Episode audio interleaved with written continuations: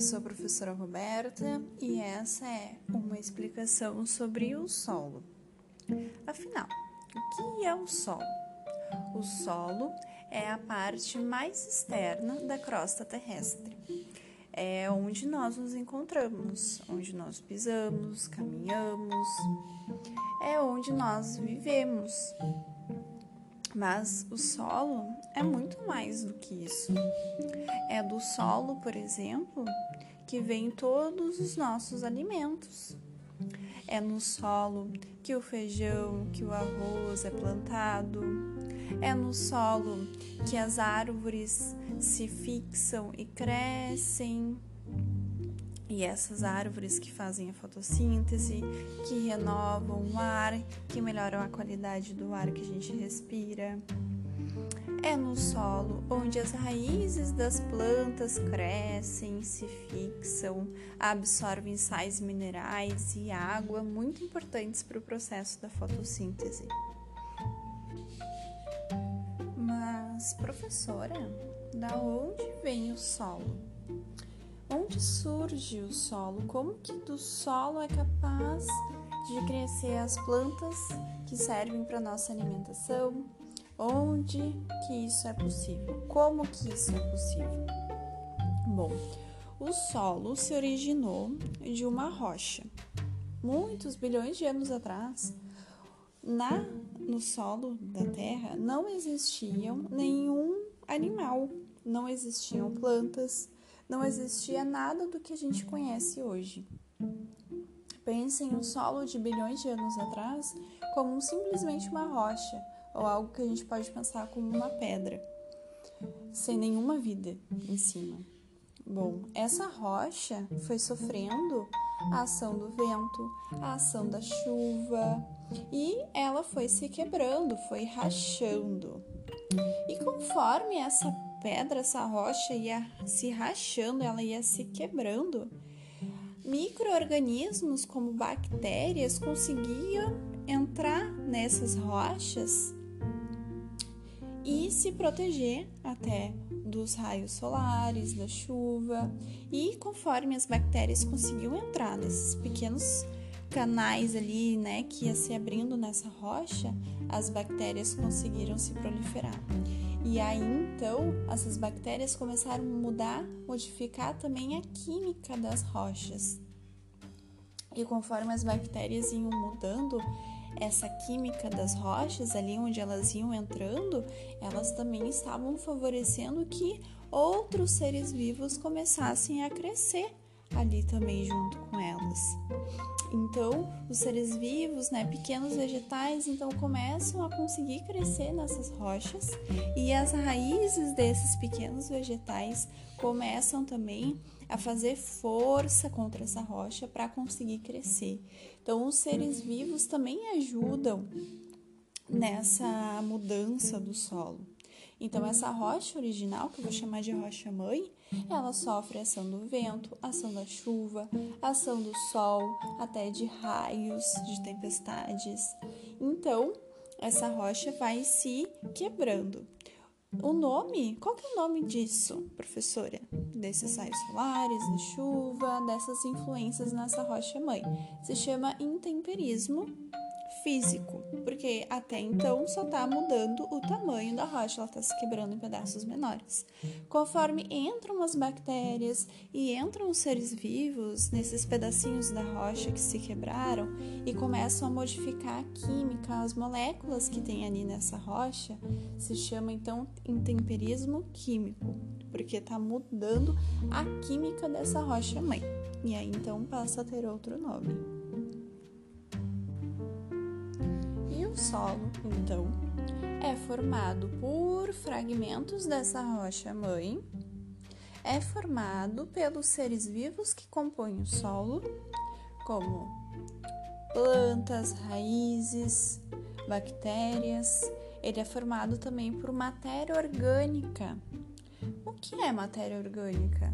Matéria orgânica é tudo que foi vivo um dia e não é mais. Por exemplo, uma folha de uma árvore que caiu dessa árvore. ela começa a apodrecer, apodrecer, né? Ela começa a secar, ela começa a se desmanchar. E ela é matéria orgânica.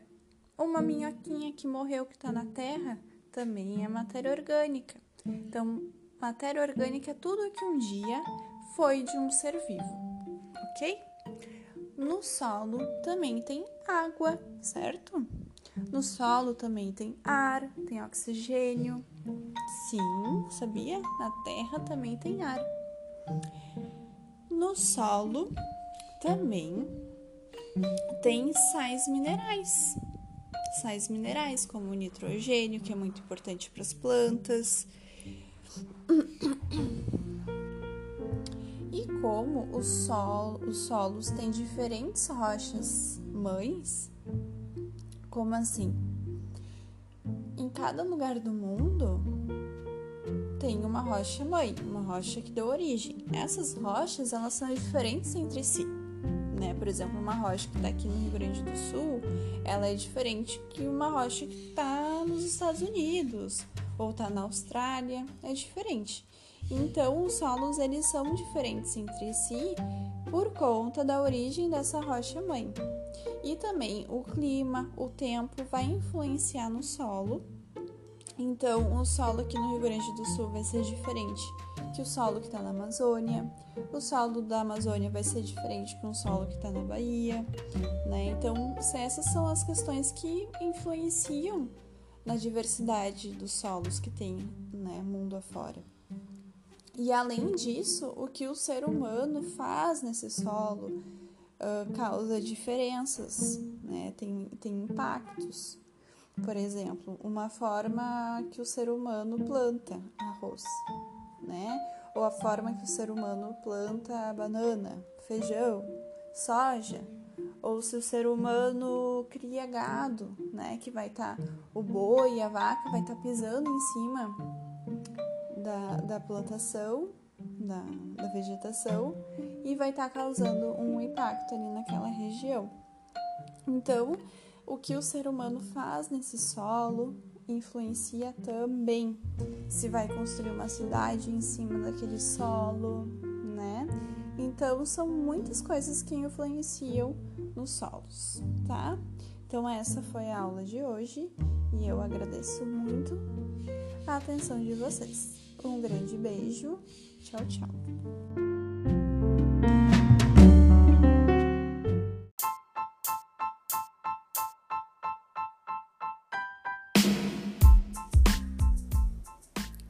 Testando, testando, testando novamente. Oi, oi, tudo bem?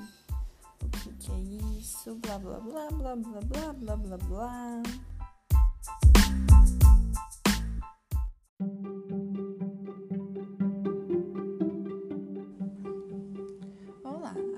Professora Roberta em uma aula sobre ecossistema. Ecossistema é um conjunto de seres vivos, seres bióticos, de uma região que interagem entre si com os fatores abióticos de uma determinada região.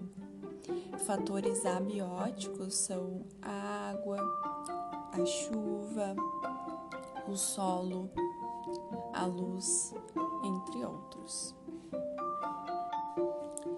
No planeta Terra, podemos ter ecossistemas de dimensões variadas. Por exemplo, podemos ter ecossistemas muito pequenos, como é o exemplo de uma bromélia. A bromélia é uma planta epífita que cresce sobre galhos de árvores em florestas. Essas bromélias conseguem armazenar água entre as suas folhas.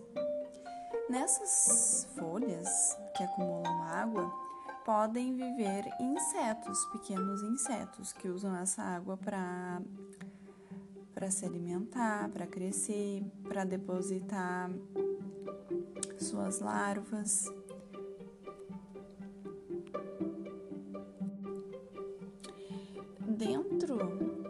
Dessa bromélia existem outros seres vivos que interagem entre si, assim como bactérias, certos fungos.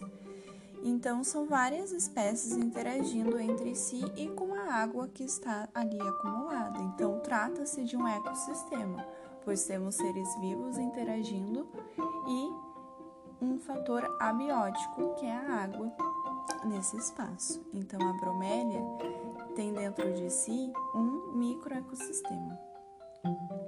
Nós também temos no planeta Terra mesoecossistemas, que são ecossistemas médios. Poderia se tratar de uma floresta, de um parque, de uma determinada região que não é tão pequena como uma bromélia, mas também não é tão grande, por exemplo, no tamanho de um oceano. Então, os oceanos são um exemplo de macroecossistema. É um ecossistema muito grande, de uma dimensão muito maior do que esses outros ecossistemas que eu falei. E no oceano nós temos muitas variáveis, por exemplo, fator de sal, salinidade influencia nos seres vivos. Outra questão dos oceanos é a luminosidade. Quanto mais perto da superfície da água de um oceano, mais luz tem. Então, os seres vivos que estão nessa região com mais luz são diferentes do que aqueles seres vivos que estão nas áreas de maior profundidade do oceano, onde nem chega luz. Então, a luminosidade é um fator abiótico que influencia nos seres vivos dessa região. Outra questão é a, tur a turbulência, não. Outra questão importante dos oceanos é Assim, então, trago alguns exemplos de fatores abióticos que influenciam nas espécies que estão nos oceanos, que vivem nos oceanos. Lembrando que boa parte do oceano ainda é desconhecida para nossa espécie. O ser humano não conhece todo o oceano, todas as espécies que vivem no oceano. O oceano é um grande ecossistema ainda não descoberto totalmente por nós. E ele é um ecossistema que corre grande perigo pela questão do plástico que o ser humano usa e acaba chegando nos oceanos. Outra questão sobre os desertos. Os desertos também são ecossistemas. Como assim, professora? Mas no deserto não existe vida.